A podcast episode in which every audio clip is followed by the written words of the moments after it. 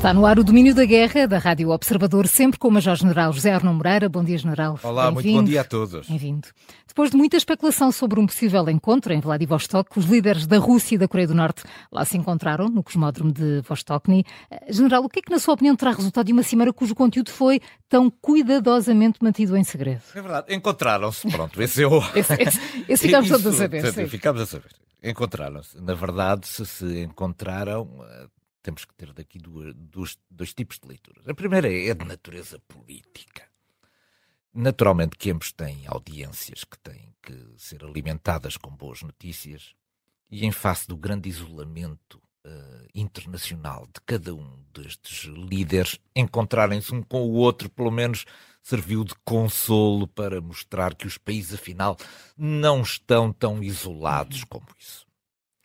Para a, para a, Coreia do Norte, isto é muito importante porque mostra que o seu líder uh, tem, tem, tem possibilidade de ir ao estrangeiro, de que é muito bem recebido, e ele foi muito Sim. bem recebido, isto é, Putin não, não, não se poupou nos preparativos para receber com dignamente uh, Kim Jong-un, Kim Jong uh, e portanto, do ponto de vista da audiência interna, já cumpriu um objetivo de natureza político na Coreia.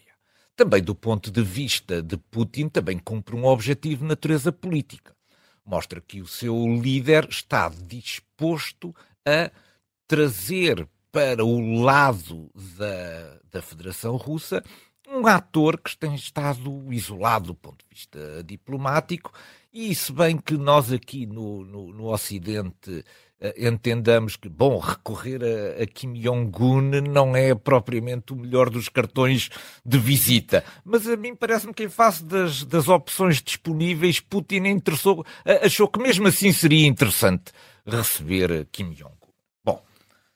Não temos nada que nos indique de que falaram os, os, os, dois. O que temos é uma declaração muito cândida de Peskov, dizendo: bom, a Coreia do Norte é nosso vizinho e nós queremos manter com os nossos vizinhos as melhores relações possíveis. Bom, como se vê com a Ucrânia, não é? Como se vê com a Ucrânia. Mas, na verdade, não, não sobrou nada. Não sobrou nada dos discursos que nos foram transmitidos porque desses discursos são discursos absolutamente protocolares uhum. e expectáveis, não houve novidade nenhuma. Não houve uma conferência de imprensa final com os dois líderes que pudessem, enfim, responder ou dar-nos conta daquilo que tinham tratado. E também não houve um comunicado final. Houve, no entanto, dois ou três aspectos que nos podem dar alguma indicação daquilo que se tratou. O primeiro é o local da reunião. Este local foi bem escolhido, foi bem escolhido. Não Primeiro, foi ao acaso. Não foi ao acaso, porque estávamos todos concentrados em Vladivostok uhum. e eles fugiram do foco dos jornalistas para um sítio onde os jornalistas não uhum. têm acesso. E, portanto, eles ganharam logo aí uma certa reserva. Mas o facto de ser no Cosmódromo não pode estar dissociado daquilo que é o percurso curso recente da Coreia do Norte que falhou dois lançamentos de satélites para o espaço. Um satélite certamente de natureza militar, satélites espiões, e isso constitui um falhanço muito complexo de justificar para Kim Jong-un. Ora, a visita a um cosmódromo dá-nos imediatamente esta ideia de que ele está a procurar um apoio por parte da Federação Russa no que diz respeito a ser capaz de, de desenvolver com sucesso um programa espacial. Ficámos na dúvida, ficámos na dúvida o que é que ele trouxe daqui, porque daqui podem resultar duas coisas ou pode resultar realmente uma ajuda da Federação Russa ao programa espacial, ou pode também resultar a utilização do cosmódromo para, para lançar os satélites que ele até agora uhum. não conseguiu. Tirando a questão dos satélites, nós não ficámos com grandes indicações sobre o, o, resto do, do, negócio. Mas é, é, provável que tenha havido negócio, porque foi já anunciado a continuação deste, deste conjunto de ligações com a visita de Lavrov agora também uhum. à Coreia do Norte. A mim, do meu ponto de vista, vai haver aqui negócio. Simplesmente este negócio porque tem que passar por cima de sanções das Nações Unidas, que a própria Federação Russa subscreveu, tem que ser aqui muito bem trabalhado. E parece-me que Lavrov, a missão de Lavrov agora à Coreia do Norte é exatamente trabalhar estes detalhes para que seja possível conduzir aqui as trocas a que eventualmente tenham chegado a acordo sem a visibilidade internacional que permita a alguém dizer que a Federação Russa não está a cumprir as próprias sanções que impôs à Coreia do Norte. Portanto, vamos acompanhar, vamos acompanhar, vamos acompanhar mas, digamos, a única, o único aspecto que resultou daqui foi efetivamente o que está relacionado com o local onde a visita se efetua. General, esta semana assistimos à, à, tomada pelos ucranianos das plataformas de gás e petróleo ao largo da Crimeia, seguida de um ataque com mísseis a um estaleiro naval militar em Sebastopol. O que é que se está a passar com o domínio naval que, que a Federação Russa exercia até aqui, no Mar Negro? É, é, é verdade. Eh, nós temos estado tão, tão preocupados com o desenvolvimento, com a rapidez do desenvolvimento das operações de natureza terrestre, que não nos demos conta. Uhum do rápido desenvolvimento que está a acontecer nas operações de natureza naval conduzidas pela Ucrânia. A Ucrânia não tem marinha. Uhum. Portanto, é absolutamente interessante, do ponto de vista da análise militar, como é que um país que não tem marinha consegue impedir a supremacia naval da Federação Russa, que tem, tem uma tem. frota de, de, de, de, guerra impressionante, impedindo-a de atuar numa determinada zona geográfica do Mar Negro. Que zona é esta? É a zona que está, cujos contornos costeiros são os territórios que a Ucrânia, os territórios ucranianos que estão no controle da Ucrânia, por outro lado, e toda a faixa costeira ocidental da península da Crimeia. O que é que aconteceu aqui de relevante? A primeira coisa que aconteceu foi quando se iniciou a guerra, a Federação Russa deu cabo num instante de tudo aquilo que era a capacidade naval, que não era muito grande. Por outro lado, muitos dos almirantes que faziam parte da marinha da Ucrânia passaram-se para o lado russo, desertaram. Hum? E, portanto, a, a, Ucrânia começou esta guerra do ponto de vista naval realmente a partir do zero. Depois houve, uh, uh, uh, houve o afundamento do Moskva, do cruzamento Sim. de Moskva. Isso foi um acontecimento surpreendente para todos, sobretudo para a Federação Russa que teve que passar a ter nesta área geográfica que eu aqui descrevi um cuidado muito grande. Isto é, teve basicamente que afastar as suas plataformas, os seus navios, as suas plataformas navais para fora deste alcance. E quando nós pensávamos que tudo isto já estava, já estava enfim, equilibrado, eis não quando as capacidades navais da Ucrânia permitem, através dos drones de superfície, atacar a ponte de Kerch, destruir um navio uh, russo de desembarque, atingir um petroleiro já do outro lado da Crimeia e agora, durante estas últimas semanas, um conjunto de ações que vistas isoladamente não fazem sentido. Mas juntas, não Mas é? que juntas uhum. fazem todo o sentido. Nós tivemos primeiro a destruição na, na, na, na, costa ocidental da Crimeia de uma bateria S-400 e dos radares a ela associados.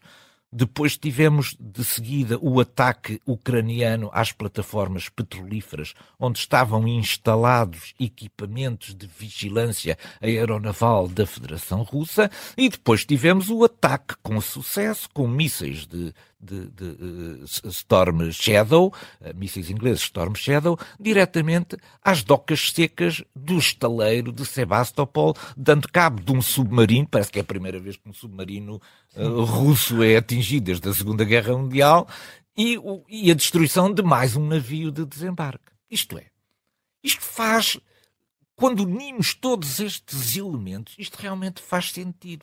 A Ucrânia começou, através das suas operações especiais, por cegar a capacidade da Federação Russa de olhar uhum. para esta zona geográfica do Mar Negro. E quando conseguiu cegar, portanto, retirou a capacidade da Federação Russa de olhar e de poder interceptar mísseis nesta zona, aproveitou a janela de oportunidade para colocar dois mísseis eh, no, nos estaleiros de Sebastopol. Ora, isto faz todo o sentido do ponto de vista da estratégia ucraniana sobre a Crimeia. Não é apenas a ofensiva terrestre que vai procurando uhum. avançar com maior ou menor dificuldade para o Mar de Azov, é também a capacidade de ir desvalorizando do ponto de vista estratégico a Crimeia, mostrando que, por um lado, a Federação Russa não tem capacidade de impedir que os meios ocidentais mais sofisticados possam atingir qualquer local da Crimeia, por um lado, e por outro lado, uma coisa que é muito preocupante neste momento para a Federação Russa. A Federação Russa tinha grande esperança nos seus sistemas S-400. No, no, no, seu sistema de defesa uhum. antiaérea S-400. Ora, o S-400 para já, já há duas baterias na Crimeia que desapareceram e, portanto, há, há capacidade ocidental de contornar esta capacidade de defesa aérea. Isto não deixa de ser muito preocupante para a Federação General, vamos agora mudar de tempo. Depois de Elon Musk ter sido considerado um herói por disponibilizar a rede de satélites Starlink para garantir o acesso dos ucranianos à internet, esta semana foi acusado de ter impedido, por vontade própria, eh, uma ação militar ucraniana contra a frota do Mar Negro em Sebastopol, que acabamos de falar. E nos Estados Unidos há já quem considere que ele conduziu uma diplomacia paralela, contrária Sim. aos interesses do país. General Arno Moreira, estamos a falar de um herói, de um vilão, nem uma coisa nem outra?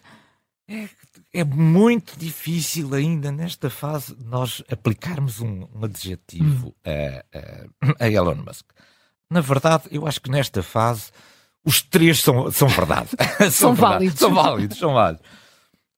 Herói, sim, sem dúvida. Vilão, sim, sem dúvida. E, e às vezes nem uma coisa nem outra. oh, vamos, cá, vamos cá tentar, tentar hum, aprofundar este tema. Herói porquê?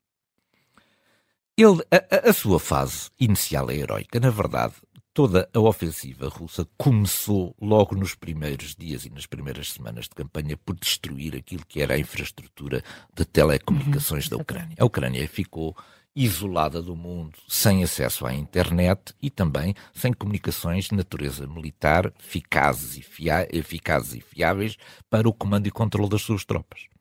Ora, a disponibilização logo no início da guerra da capacidade dos satélites Starlink da SpaceX de Elon Musk, a título gratuito à Ucrânia, deram a Elon Musk um estatuto que verdadeiramente um estatuto de herói uhum. para a Ucrânia, porque eles permitiram retomar a capacidade de comando e controle da Ucrânia. Bom, estamos na fase do herói.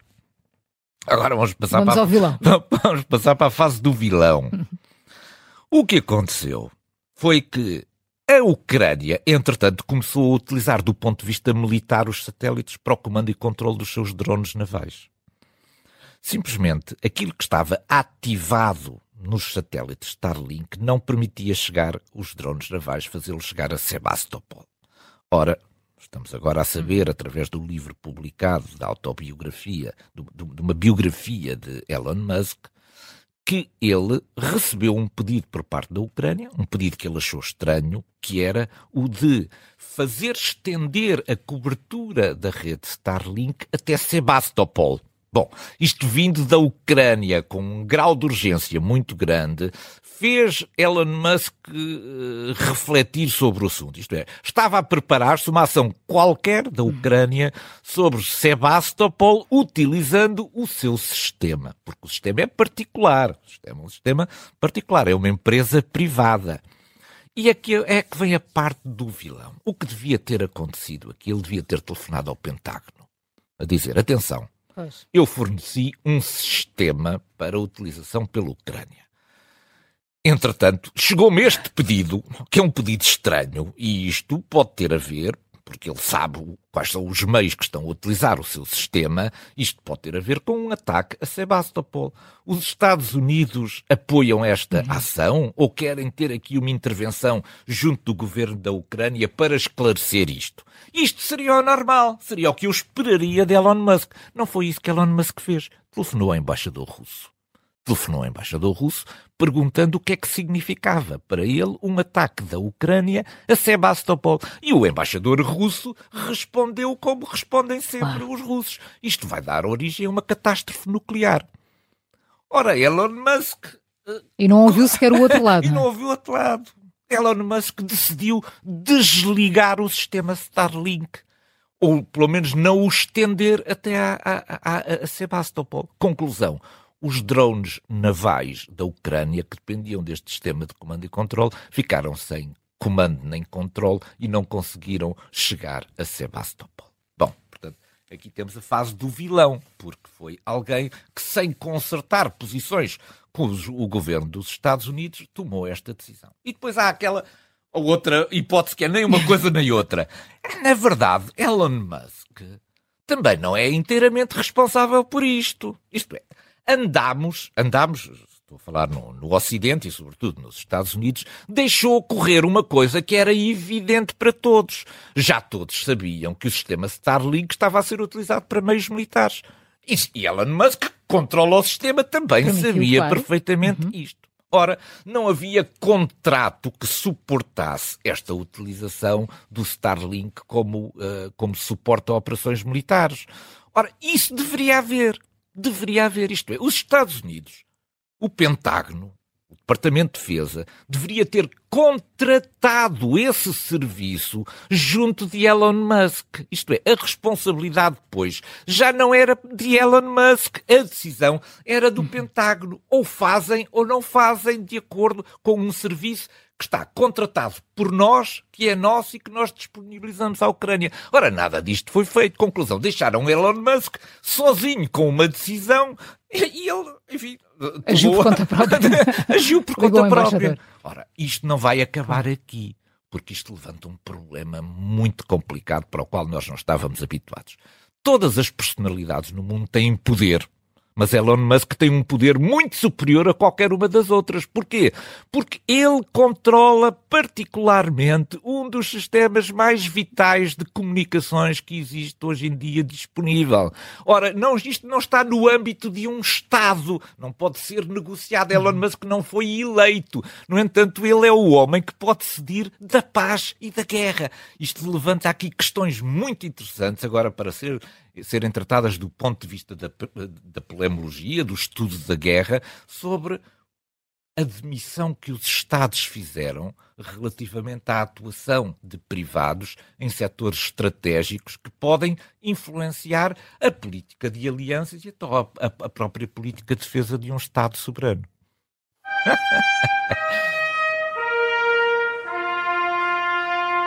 Esta semana, durante o Fórum Económico Oriental, o diretor dos Serviços de Intelligence da, da, Federação Russa acusou o Ocidente de falsificar o rating das universidades internacionais. Eh, tinha uma intenção, enganar os jovens talentos da Ásia e de África.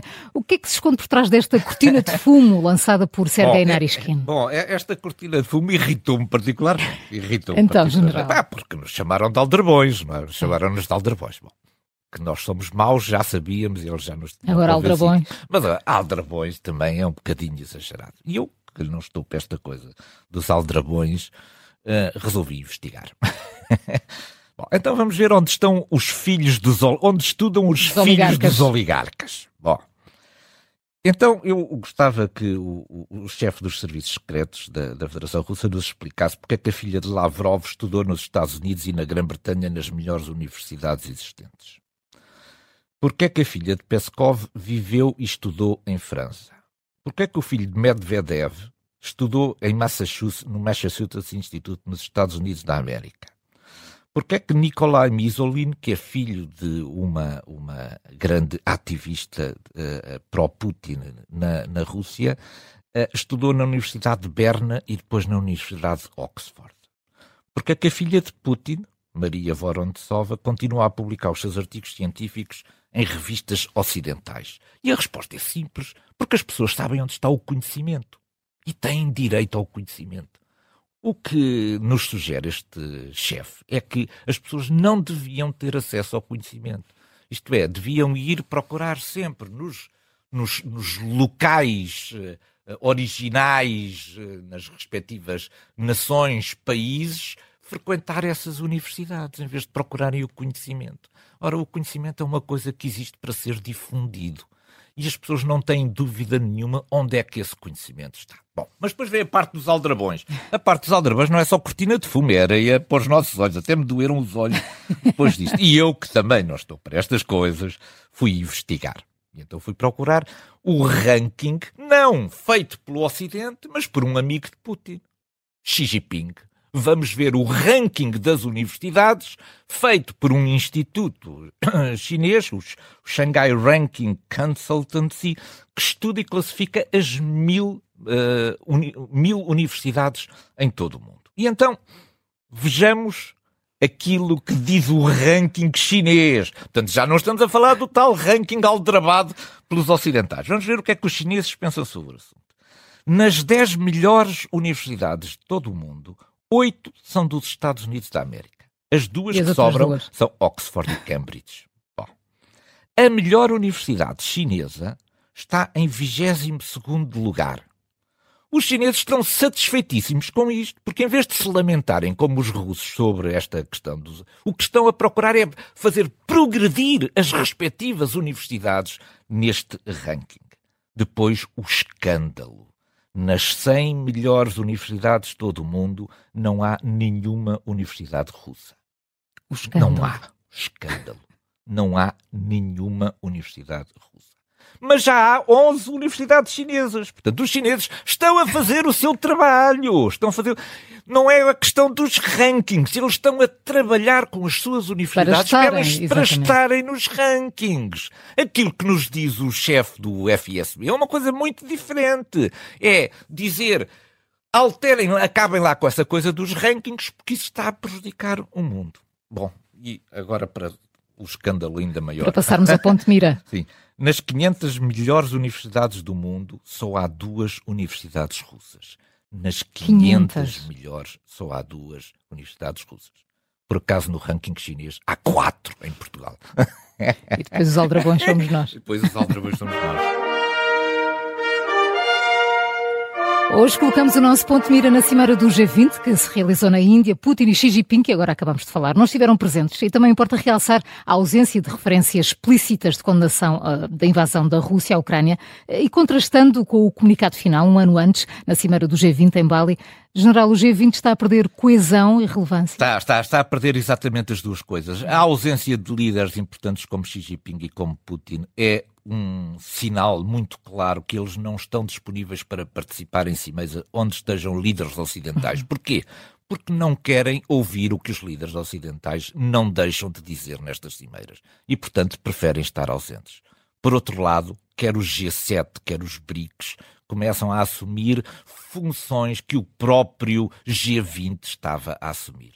E, portanto, o G20 não apenas fraquejou naquilo que foi o seu comunicado final, mas teve uma grande vantagem permitiu puxar a Índia para o palco internacional e dar-lhe relevância. E os ocidentais ficam muito satisfeitos em trazer a Índia para o palco ocidental. General Arno Moreira, muito obrigada por mais um, um domínio prazer. da guerra. Um bom Até fim para de semana semana. para todos. Boa sexta.